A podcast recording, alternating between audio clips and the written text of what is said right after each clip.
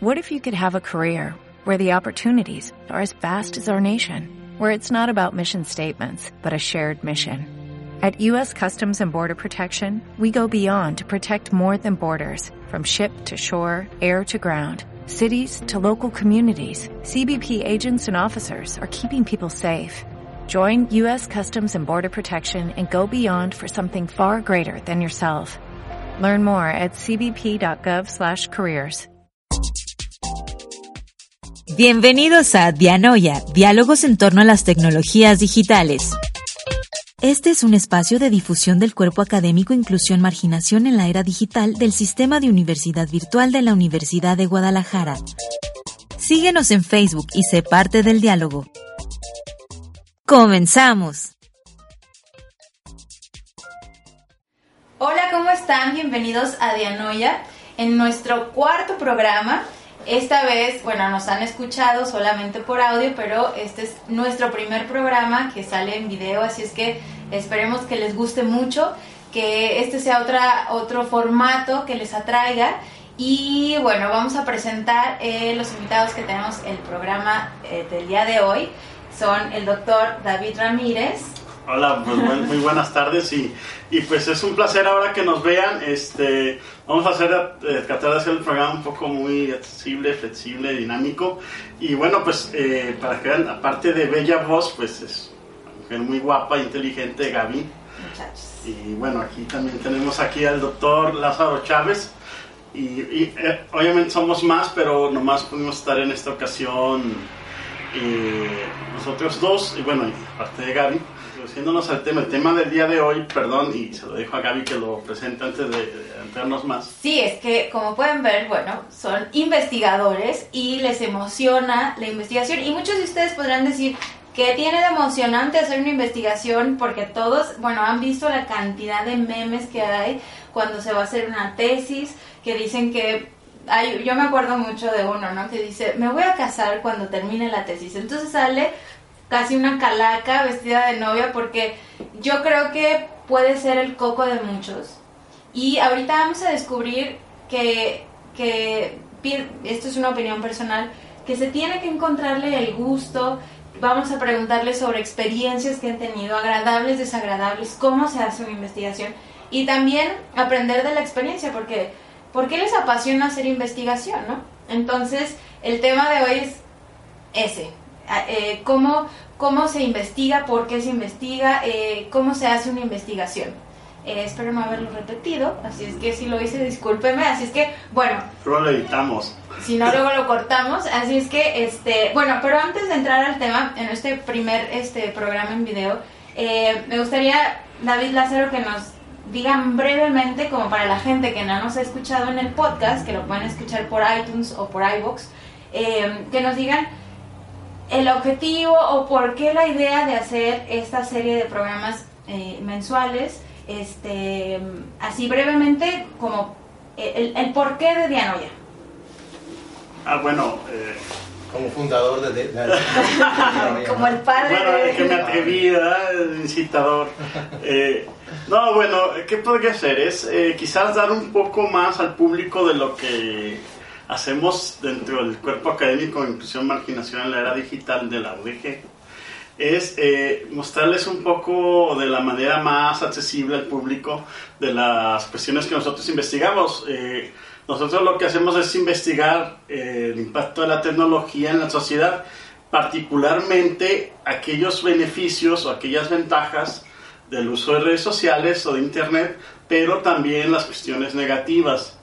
Y bueno, eh, yo le daría la palabra a Lázaro porque eh, justamente uno de los asuntos que más se trata eh, es el activismo, el activismo en red y cómo a veces el Internet permite hacer eh, ciertas reivindicaciones a través del uso de las tecnologías, pero también cómo los gobiernos tratan de censurar los discursos.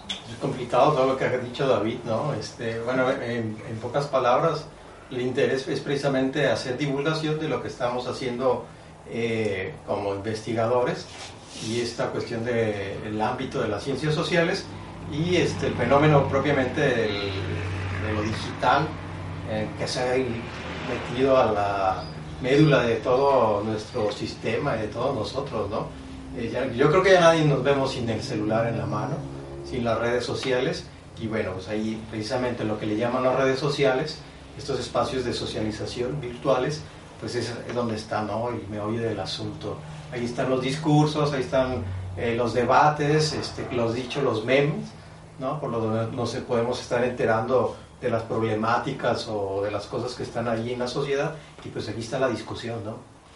Y bueno, como pudieron también escucharlos, bueno, y también el propósito, porque estos eh, programas son de divulgación, es hacerlo con un lenguaje claro, que no esté tan acartonado, que sea más eh, tratar estos temas que son serios, eh, pero de una forma más amigable para que todo el mundo pueda tener acceso, que pueda entenderlos.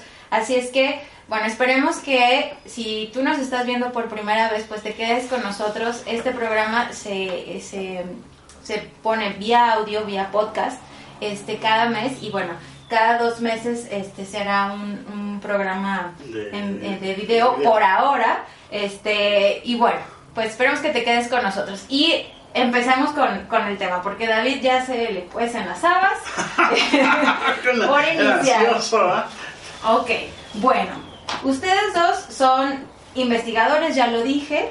¿Podrían decirnos, eh, decirle a la gente que nos está viendo, cuáles son los temas que, investigan, que les interesa, que traen así como en el, ADN?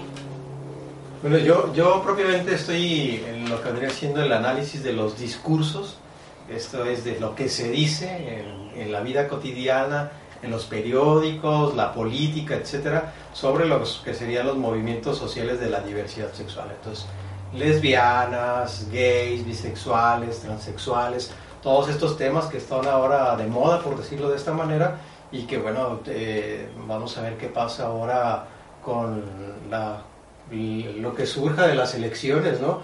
Porque vemos que no hay una izquierda en México, absolutamente no hay una izquierda Quizás el PT, que como partido de trabajo, sea la única izquierda que quedó ya después de la derrota de Marichuy eh, como tal. Y bueno, ahí está, ¿no? Estos son una, una, parte de los, de los temas que están ahí y, se pronostica una mayoría en la Cámara de Diputados, senadores, sobre una, una, una derecha, ¿no? Así que va a estar interesante, ¿no? Porque a lo mejor todo lo que se ha logrado en términos de derechos humanos para las minorías, entre comillas, de la diversidad sexual, quizás vayamos a ver una especie de revertimiento, no sé, David, ¿qué opinas sobre eso? Bueno, primero, bueno, me da bastante risa porque cuando me preguntan sobre qué investigo, no sé. O sea, el problema es que me gustan tantas cosas que luego eh, es muy difícil. Pero bueno, por razones muy pragmáticas, diré que lo que me gusta de investigar son dos cosas principalmente. Uno es el activismo en red, eh, el uso de las redes sociales para la cuestión política o la reivindicación de los derechos, grupos minorizados, eh, migrantes. Y otro tema que me apasiona, que va ligado con los migrantes, es el asunto de las diásporas. En ese sentido, diásporas digitales. Las diásporas, bueno, el término en historia es bastante más tradicional una diáspora en este sentido es aquellas comunidades que se tienen que ir ya sea por la guerra eh, o por el hambre o por esas razones que migran, pero ojo, no es el simple migrante que se va y se traslada. Cuando hablamos de diásporas, hablamos de todos esos grupos, personas que se llevan su cultura consigo mismos y tienen un sentimiento de algo muy fuerte con su tierra de origen que hacen como una pequeña este comunidad, a, distancia. Exactamente. El caso de los mexicanos pues es muy común. Usted puede ir a cualquier zona del sur de Estados Unidos. Bueno, Gaby fuiste al paso. Y eh, en Chicago también hay. hay. una fuerte... Y no solamente... En New York le dicen eh, Puebla York. Puebla York. Bueno, pues esa es la, una de las cuestiones que me interesa es cómo las redes permiten crear diásporas digitales, es decir, diásporas en línea, diásporas. Y, pero bueno, tengo otros intereses y uno de mis intereses particulares es cómo ciertos conceptos y eso va al asunto del nombre del podcast, porque se llama dianoia. Dianoia es un término filosófico y espero que los filósofos no me maten si digo alguna barbaridad, pero lo acuñaron en el siglo XVIII en el romanticismo alemán y es la razón discursiva. Entonces, ¿por qué hablar de tecnologías? Es decir, la tecnología siempre ha estado con el hombre, no solo porque nos está usted viendo por YouTube, y la razón y el razonamiento también. Entonces lo que trato de hacer es no porque estemos usando iPad vamos a razonar diferente o mejor de lo que lo hacía Platón. Al final de cuentas, usted tiene un iPad, pero el ejercicio de escribir... Háblale de tú, que son amigos. Ah, el, ejercicio, bueno, hablando, de cosas... hablando de la investigación también, y perdón, vamos a tutearnos el, problema que, se, que tienes es, es, el mismo que tenía Platón, es decir, vamos a razonar con las palabras. Y, no, y, y ese es lo complicado, no tener información. Hoy en día hay información hasta, hasta mucha y falsa, desafortunadamente. Ahora se enseña a cómo desechar información, ¿no? De, de, tanta que hay. Y bueno, para ir así como entrando al, al punto central de, del tema, también me gustaría saber, porque eh, ¿por qué el, o sea, bueno, ya, ya, cada uno nos dijo qué es lo que, eh, cuáles son sus temas de investigación, pero ¿por qué los eligieron? Porque pudieron haber querido, o sea, hay millones de temas, ¿por qué, ¿por qué les apasiona eso? Porque para investigar te tiene que apasionar. Claro. Porque se padece. En la investigación se sufre. bueno, más como estudiante.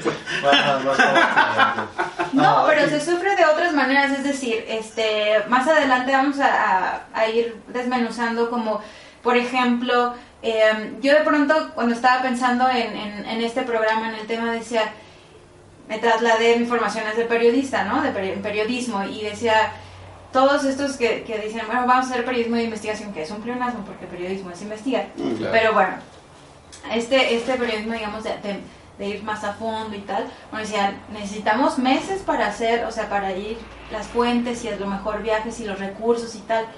Para hacer investigación también necesitas, este, a lo mejor financiamiento, dependiendo a lo mejor del tema de lo que vayas a hacer. Entonces, de pronto también te puedes enfrentar con, con trabas, este, para, para poder sacar esa investigación que tú quieres, que tú deseas, tienes que definir bien. Este, pero bueno, eso lo vamos a estar desmenuzando. Bueno, ahora queremos saber, eh, o al menos a mí me interesa saber, eh, por qué decidieron eh, investigar los temas que, que investigan, ¿no? ¿Por qué, ¿Por qué, les apasiona? ¿Por qué eligen a estos temas? ¿Qué, ¿Qué, es lo que les ha llamado la atención, que, que los ha motivado a elegir los, estos temas de investigación? Sí, bueno, como decía, en mi caso propiamente es por el enfoque que le estoy dando, ¿no? Ah, durante mucho tiempo las investigaciones sobre la comunidad, sobre todo gay, era sobre quién de la relación sentimental era el activo y el pasivo, y de ahí no se salía, ¿no? Eh, definía la identidad de si el, el, activo quería ser solamente hombre y no podía tener el papel de mujer, etcétera, etcétera, ¿no? Entonces, desde ahí pues ya es un sesgo enorme, una visión bastante corta y lo que yo trato de, hacer es precisamente es recuperar los argumentos, ¿no? Eh, ¿Qué significa ser lesbiana? Eh, y cómo mezclan la cuestión del lesbianismo con la religión, con la familia, este, es decir, ir más allá de la cuestión sexual, ¿no? Porque la cuestión sexual, al final de cuentas, podríamos tener hombres o mujeres con preferencias bien definidas, pero que no practican la sexualidad. ¿no? Entonces, bueno, son estos eh, como diversos caminos eh, los que uno puede ver como investigador para seguir dándole ah, más explicación a los fenómenos que nosotros consideramos como tal, ¿no? ¿Y en tu caso, David? Bueno, hay dos cosas. Una es, si realmente te vas a dedicar a la investigación, ten en cuenta que es difícil, eh, financieramente vivir de esto es complicado. Se tiene que hacer generalmente dentro de las instituciones públicas y eh, hablando en el contexto de México, pues está bastante saturado. Y la segunda es cómo escoger un tema. O sea, si ya decidiste que te vas a dedicar como los que hacen circo o, o pintan, bueno, pues adelante, ¿no? Bienvenido. Y la otra cuestión es, eh, para escoger un tema hay dos cosas. Uno, pues no escribas de algo que no te gusta, ¿no? Porque aunque tal cosa sea interesante o no, si no Lo te vas llama a la padecer, lo vas ¿no? a padecer, exacto, como decía Steve Jobs, pues, si el trabajo es gran parte de tu día diario, pues haz algo que te guste. Entonces es el primer dilema, encontrar algo que te guste. Y la segunda cuestión es de eso que te gusta que no se ha dicho. Ten en cuenta que a lo más que vamos a aspirar nosotros, y no es eh, hacernos menos, es aportar un pequeño de grano al saber entre ese monumento que se llama ciencias sociales, no vamos a ver más allá de eso. Entonces, como bien decía Lázaro, pues ya muchas cosas ya se han dicho. Entonces, la cuestión es darles otro enfoque, o sea, de lo que se ha dicho, cómo se ha dicho y qué cosas no se han tomado en cuenta. Por ejemplo, en el caso de la migración, no era un tema propiamente para mí hasta hace poco. Yo escribía de, más bien de activismo, brecha digital. Eh, Algo que me llamó la atención es que precisamente eh, los migrantes empezaron a hacer un, un uso fuerte, especialmente los migrantes sirios en Europa, de los teléfonos celulares como a partir de la 2000. primavera árabe. Mm, Desde ahí sí, haciendo activismo y cuando se tuvieron que ir hacia Europa, pues el celular era como más importante, la, la posesión más importante que tenían, porque ahí tenían información, recursos, en fin. Entonces, cuando yo fui a un evento en el 2015, si no me falla en Bogotá, me di cuenta que la, el- era un evento sobre migración, se trataba de manera tradicional, es decir, voy y entrevisto a los migrantes, voy y hago encuestas, pero la tecnología no estaba allí, o sea, no había nada presente. Cuando muchos de los discursos y la fuerza es a través de las tecnologías de la información. Y vi un nicho de oportunidad y es algo que he estado explorando, pero, perdón, y con esto termino, eh, hay dos cosas que uno debe de, de hacer cuando se dedica a investigar. Uno es no caer en las eh, respuestas simples. Me parece que hoy en día la- a la gente común y corriente que no se dedica a investigar, que no le pagan por investigar, es muy válido que se haga ideas de la política, pues de lo que le llega, de los memes y de los diarios que consulta, ya sea de derecha de izquierda, es lo que va a haber. Pero alguien que le pagan y está todo el tiempo, no puede llegar con ideas sencillas de las cosas. La realidad social nunca es sencilla, es, es complicada, es difícil. Y la labor de los investigadores es desmenuzarla, decirle, hay todos estos matices. Y la otra cuestión es, eh, tienes que agarrar esto en serio. Este es un trabajo, uno se imagina a Shakespeare que se sentaba ahí be- bebiendo con mujeres y, y los poemas salían solos. No, no, no. Esto es de diario, es de disciplina, esto es tiempo y disciplina para dedicarte a la investigación. Si no estás realmente convencido de, eso, eh, pues hay como 10.000 profesiones más, ¿no? Algo que comentaste ahorita va a mi siguiente, a mi siguiente pregunta y es, em, ¿por qué la, sociedad nece- necesita investigadores? ¿Por qué la sociedad necesitamos eh, de personas como ustedes? Que pudiera parecer la respuesta muy, muy obvia, ¿no? Pero eh, a mí no me gusta de pronto... eh, Bueno, eso obviar, es- porque creo es que, creo que ¿eh? podemos, este, a lo mejor, no sé si a ustedes les pasó que de pronto yo, ah, bueno, voy a hacer investigación, te vas a morir de hambre, ¿no? O el que quiere pintar o periodista, pero ¿de qué vas a vivir? Claro. ¿Por qué no es? Es decir, creo que todos, eh, todas las profesiones, eh, profesiones, oficios, o sea, tienen como, como un porqué, son una pieza de rompecabezas. El investigador, ¿cuál es su, su pieza en, en, en el rompecabezas de esta sociedad? Vamos, ¿por qué debemos de estar en la nómina? Bastante. en el nómina y en el, Y en el decir, universo, podemos ¿no? Porque estamos en el de cosas, universo. ¿no? Es como, pues, gracias a toda la investigación que se ha hecho en el, en el Gran Colisionador de Hadrones y, en el anterior, que fue el Fermilab, bueno, ahora tiene la resonancia magnética, ¿no? Por mencionar algo, ¿no? Que a lo mejor mucha gente no sabía. Yo no lo sabía hasta hace tres años. Pero, este, estos enfoques de los que hablas tú, David, y los que hablas tú, Lázaro, de pronto dan nuevas también perspectivas de cómo percibimos la gente las cosas. Lo que pasa es que creo que, y lo voy a poner muy simplista, eh, y me estoy metiendo ya casi en la respuesta, ustedes hacen esto, mastican el conocimiento y nos lo dan ya de pronto, o sea, a las demás personas de una forma como que, lo podamos entender mejor, porque efectivamente hay muchos conceptos, muchos eh, procesos que son complejos. Sí, yo, yo, le llamaría este, a, a, lo que estás diciendo de la necesidad de, de, investigar, porque hay una evolución en el pensamiento general, social, humano colectivo, ¿no? Y, este, y digámoslo de esta manera, que la historia lo que te enseña es precisamente esto, el pasado, ¿no?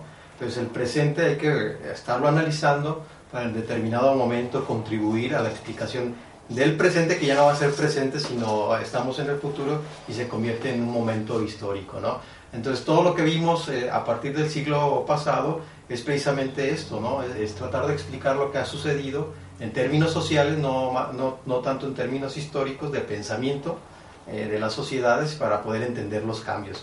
Entonces, si tú quieres ver ahora el, el, movimiento LGBT en Guadalajara, tienes obligadamente que irte hasta el 68 como un movimiento que aparece ahí en las marchas de los estudiantes, un pequeño, un pequeño colectivo de, de, de, no más de 10 gentes acompañando a los obreros también en todo este, este proceso de marchas y lo tienes que ver desde ahí para poderlo entender y situarlo eh, en este momento tienes que ver en los 80s, de los 70, sobre todo en los 80s, en, en Guadalajara se hacía persecuciones y caza, de, sobre todo de hombres este, gays, eh, por mostrar su afecto en, las calles, ¿no? Si tú ibas por el Parque Rojo y estabas con un amigo, aunque fuera una amiga heterosexuales, pues, y estabas ahí platicando, llegaba la policía y lo primero que hacía era pues la báscula, todo esto, y para detectar si eran o no chicos raros, ¿no? Este, homosexuales como se les llamaba, y si lo eran, si a su sospecha eran, pues iban inmediatamente a la, a la patrulla. Eh, y hay muchas historias sobre eso, ¿no? Entonces, desde ahí lo empiezas a entender y solamente viendo la historia, viendo los, los acontecimientos sociales, puedes entender hoy los cambios en términos ya políticos y de leyes y demás que, que, empiezan a resguardar los derechos humanos, los derechos este, de estas personas, ¿no? Entonces ahí está, es una explicación, ¿no? Entonces necesitamos las ciencias sociales eh, para podernos eh, entender de cómo hemos estado evolucionando y hacia un poco hacia dónde vamos también, ¿no? Bueno, yo nada a lo que dijo Lázaro, que estoy totalmente de acuerdo. Uh, bueno, hay que entender que cuando uno estudia cualquier disciplina de las ciencias sociales, lo que está haciendo es realmente investigarse a sí mismo, lo cual es un reto. Eh, obviamente no hablaré de por qué las ciencias naturales deben de estar, porque es bastante obvio, ¿no? Eh, pero es, es, interesante hoy en día, eh, no, yo creo que es una pregunta pertinente, ¿para qué sirve? ¿no? Yo creo que una de las cuestiones para las que sirven es para problematizar. Eh, mencionaba anteriormente las respuestas sencillas. En el mundo social no hay, en primer lugar, no hay buenos ni malos. ¿no? Quien vaya con esas ideas ya ahí pierde. ¿no? O sea, uno puede analizar cualquier fenómeno y ver los autores, ver los contextos, ver las historias, ver las condicionantes, en fin. Pero desde ahí entrada hay quitarnos la idea de que hay buenos y malos. Eso. Bueno, y ahora hablando también, este, han tocado eh, los puntos de, de, de, las TIC, de, la, de la, obviamente las tecnologías, eh, y supongo que también la investigación, este campo, al igual que, el, que todos con la llegada del Internet, se ha revolucionado. Entonces, con eso tengo dos preguntas. Una, ¿cómo, eh, ¿cómo hacer investigación? Y segundo, cómo se ha modificado la forma de hacer investigación. Entiendo que siguen un modelo, un método, cada quien a lo mejor tiene uno, este, pero con la llegada del Internet y de todas estas herramientas, ¿cómo ha facilitado o no el hacer investigación? Claro, bueno, este... El, el... Se quedaron muy así como pensantivos. Ah, bueno, son preguntas muy llegadoras. No, bueno, ¿no? este, hay algo básico, es que es el acceso a la información. hay gran cantidad de bases de datos, revistas, con todo esto del acceso libre, eh, que puedes eh, estar accediendo a información, a investigación, resultados de investigación, a la que quizás en, que será en el 2000 ni siquiera podías acceder, ¿no? Todavía. Eh, pero ya después del, yo creo que del 2008 hasta las fechas, esto es así como vertiginoso, ¿no? Pues te puedes encontrar diferentes temas afines a los tuyos que se están realizando en diferentes partes del mundo, ¿no? Entonces ya desde ahí es una gran ventaja. Y lo otro es que pues empieza a hacer eh, lazos de, de, comunicación con otros investigadores para poderte acercar a otros lugares, ¿no? Y tener un, un punto de vista distinto, más completo, eh, menos sesgado podría ser también de, de tu tema de, investigación, ¿no? Más que una dificultad, yo lo veo como ahora sí una apertura, ¿no? A, facilitar, a facilitarte el trabajo, ¿no? Incluso con herramienta, con software, para el manejo de las fuentes, etcétera, etcétera. No sé, David, tu, tu experiencia.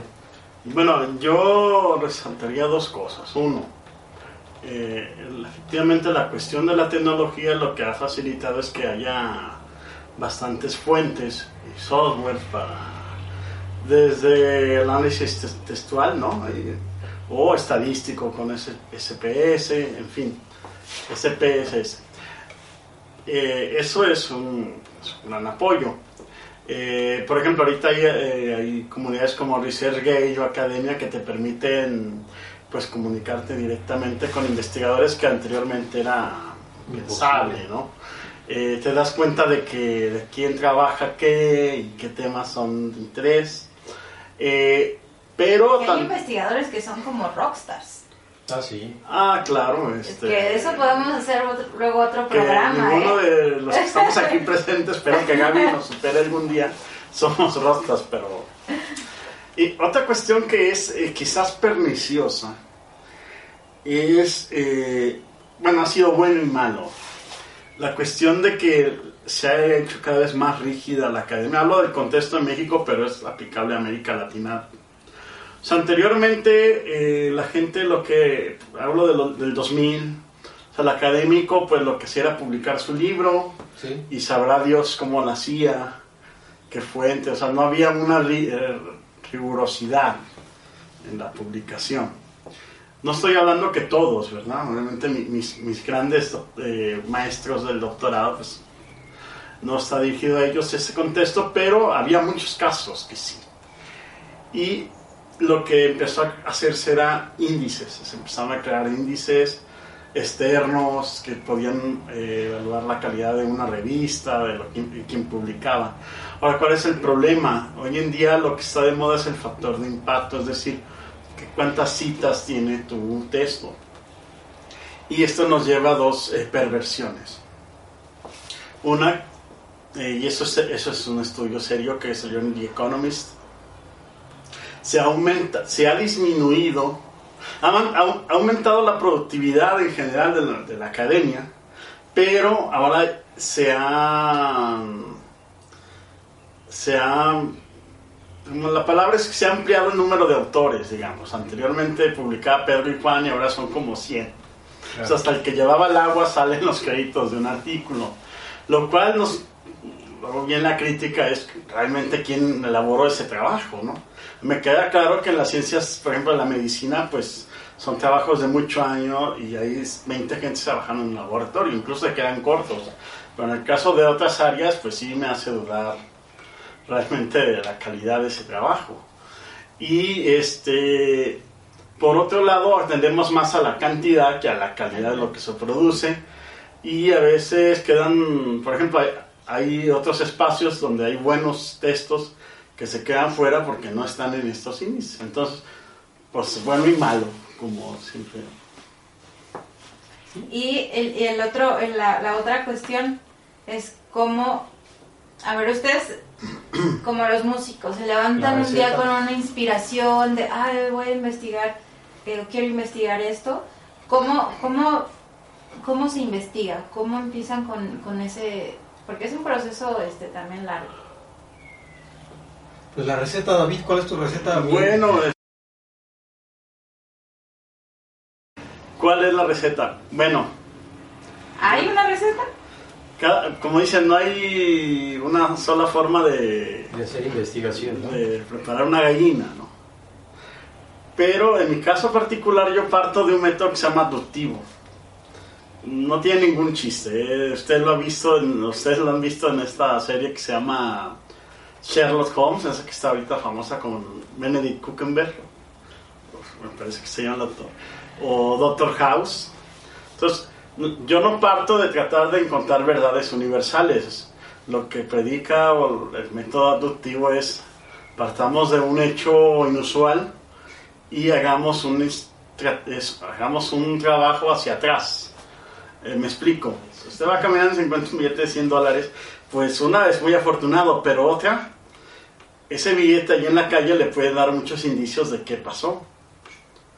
Evidentemente se le cayó una persona, evidentemente esa persona pues va, lo, va a resentir. Eh, usted ha sido el primero que lo vio, porque si posiblemente lo haya visto otra persona, pues se lo haya llevado. Y eh, así trabaja, al menos yo cuando hago un texto. Lo que veo son cosas anómalas. No hay que hablar de lo que está ahí dado, sino el por qué está dado así. Y esa sería una manera. Sí, básicamente es precisamente el, el, método que empleo también es partir de lo que ya está ahí, eh, como algo que se puede difundir como una verdad, eh, y analizar qué es lo que se ha dicho de esa verdad, en este caso los, los medios de comunicación, los investigadores, eh, ver los argumentos de que están este, vertiéndose ahí y poder identificar algo que no está eh, dicho o algo que puede ser debatido en, esta, en este contexto, ¿no? Entonces yo, también de, esa manera es la forma en como lo, veo, ¿no? ¿Cuál es la realidad? ¿Cuál es la problemática? Y si hay una manera de problematizarlo en, otro camino, ¿no? En otro, hacia otros momentos, vaya, ¿no? Y de ahí partimos, ¿no? Este, un tema específico a partir de verlo hacia atrás, junto con lo que se ha estado diciendo del mismo tema, ¿no? Muy bien, pues como investigaciones recientes nos dicen que el usuario que está que ve consume videos en internet no se queda mucho tiempo. Vamos a hacer este video que no sea tan largo. Entonces, vamos a tratar ya de, ir cerrando el tema, ¿no? Entonces, eh, me gustaría que cada uno eh, nos, nos, diera como un, un cierre aunque después podamos este, abordar el tema desde otro enfoque eh, o con cosas eh, y temas que no hemos este, y aspectos que no hemos abordado. El investigador es un oficio y como tal, la, investigación como oficio hay que estarla constantemente trabajando en ella y dedicarle tiempo, ¿no? Un poquito volvemos a lo que se dice, sí se sufre en ese sentido, ¿no? De que si no tienes los, los elementos, el material, eh, los insumos necesarios para hacer investigación, te va a costar trabajo, ¿no? Pero una vez que ya el propio hacerte constantemente a, estar escribiendo, estar investigando, estar en una institución como la Universidad de Guadalajara, que te facilita hacer este, investigación, pues ya, ¿no? La llevas de ventaja y hay que dedicarse a eso, ¿no? Y no perder la curiosidad, ¿no? Y la paciencia. Sobre todo la capacidad de asombrarte de las cosas cotidianas, ¿no? Y a partir de ahí verles lo que te pueden dejar de nuevo eh, para algo que ya se ha vuelto tan común, quizás en, términos globales, ¿no? Bueno, yo creo que una de las eh, grandes cualidades que alguien debe tener es eh, la disciplina. yo creo que, y oye, en ese sentido, cualquiera de nosotros podemos irnos a un café y discutir cualquier cosa. Yo, yo le he puesto a usted que está viéndonos, seguramente tiene... Bueno, yo, le he puesto a usted, a ti que estás viéndonos, que seguramente tienes ideas bastante buenas o razonamientos bastante efectivos sobre cualquier problema en México o en el mundo. Te lo he puesto, los tienes. La diferencia que hace alguien que publica en un journal eh, de los más prestigiosos del mundo y tú, es que esa persona tuvo la disciplina para trabajar ese tema y si no tenía las herramientas las desarrolló. Entonces, eh, para hacerlo más en lo único que te separa a ti que te gusta la investigación de esta persona reputada es la disciplina. Porque el talento, si no se tiene, se puede cultivar y desarrollar como todo, cualquier competencia. Escribir, hacer encuestas, se mejora. Pero hay que tener la disciplina para... O sea, disciplínalo de horas, horas sentado. Yo, por ejemplo, hago un símil con mi padre. Mi padre era albañil, para descanse. Y pues él se iba a trabajar y él dominaba, tenía sus herramientas, dominaba qué iba a hacer. Entonces piensa usted, o piensas tú, perdón, de eh, la manera de escribir es que usted agarra sus ladrillos, su cemento, y empieza a construir. Y si no le gusta cómo está quedando la pared, puede tumbarla y volverla a hacer. Pero lo que hace un maestro albañil maestro albañil es que lleva haciendo 200, 300 casas, no se desanime.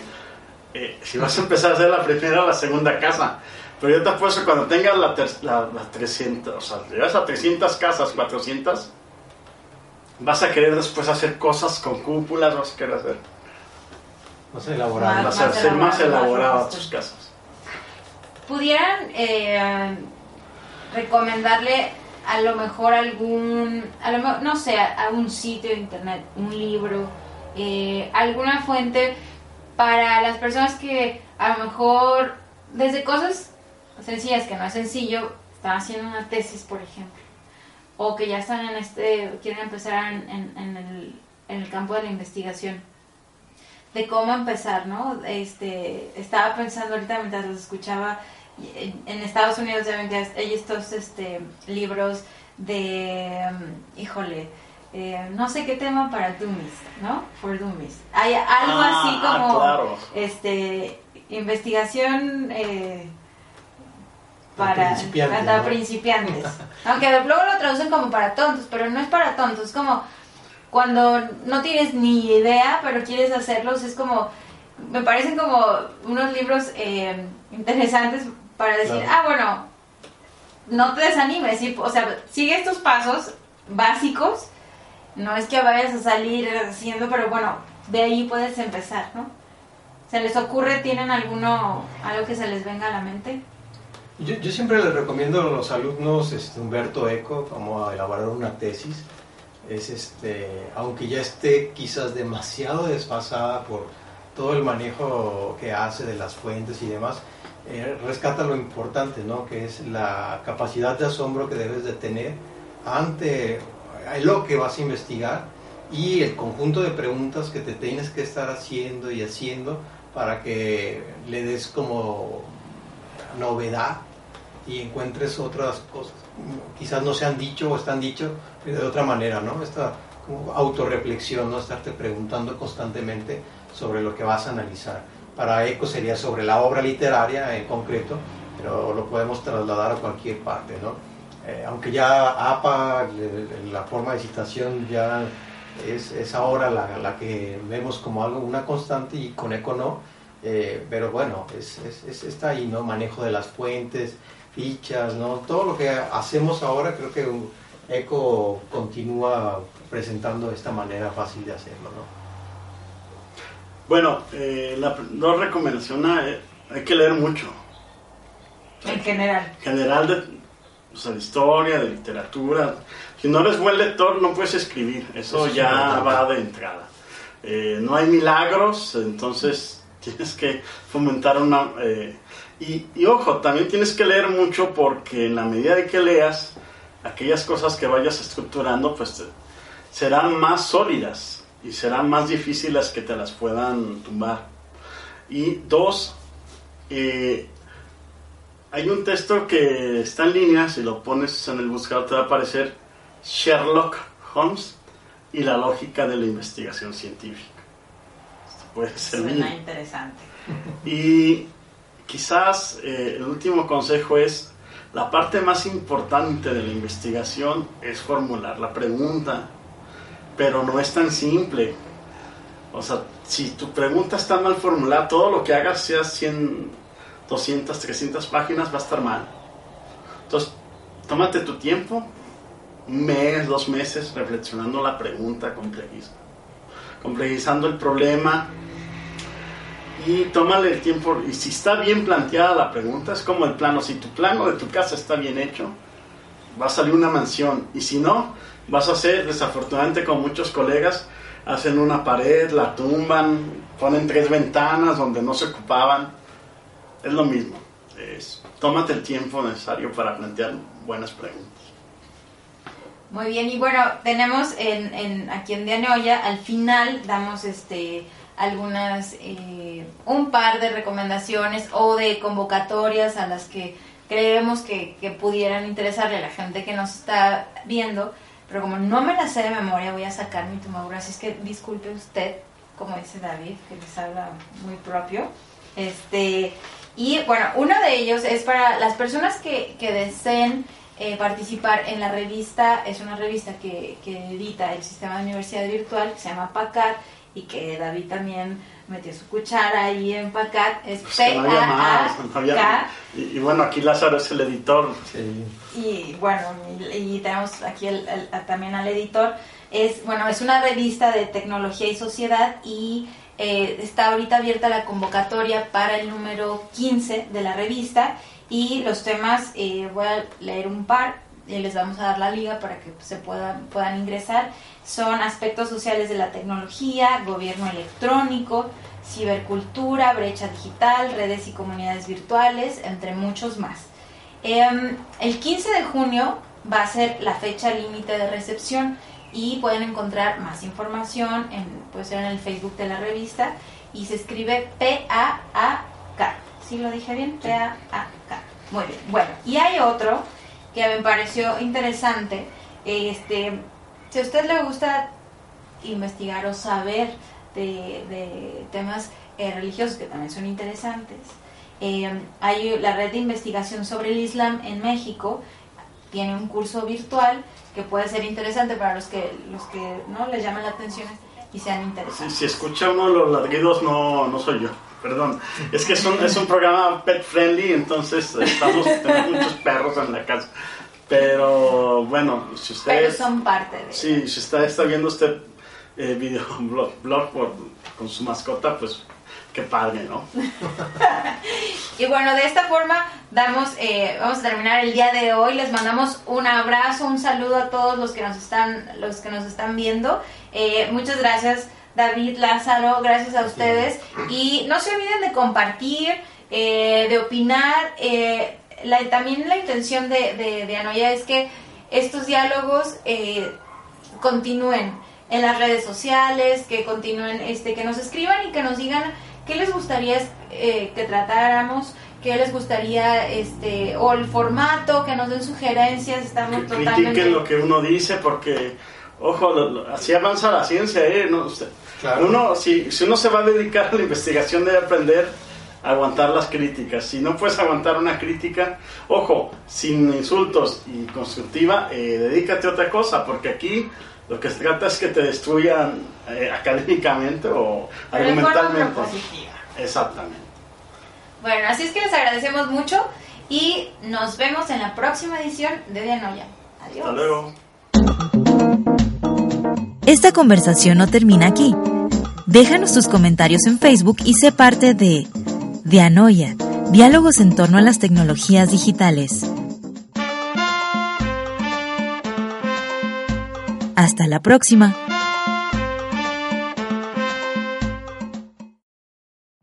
Every day, we rise, challenging ourselves to work for what we believe in. At U.S. Border Patrol, protecting our borders is more than a job, it's a calling. Agents answer the call working together to keep our country and communities safe. If you're ready for a new mission, join U.S. Border Patrol and go beyond. Learn more at cbp.gov/careers.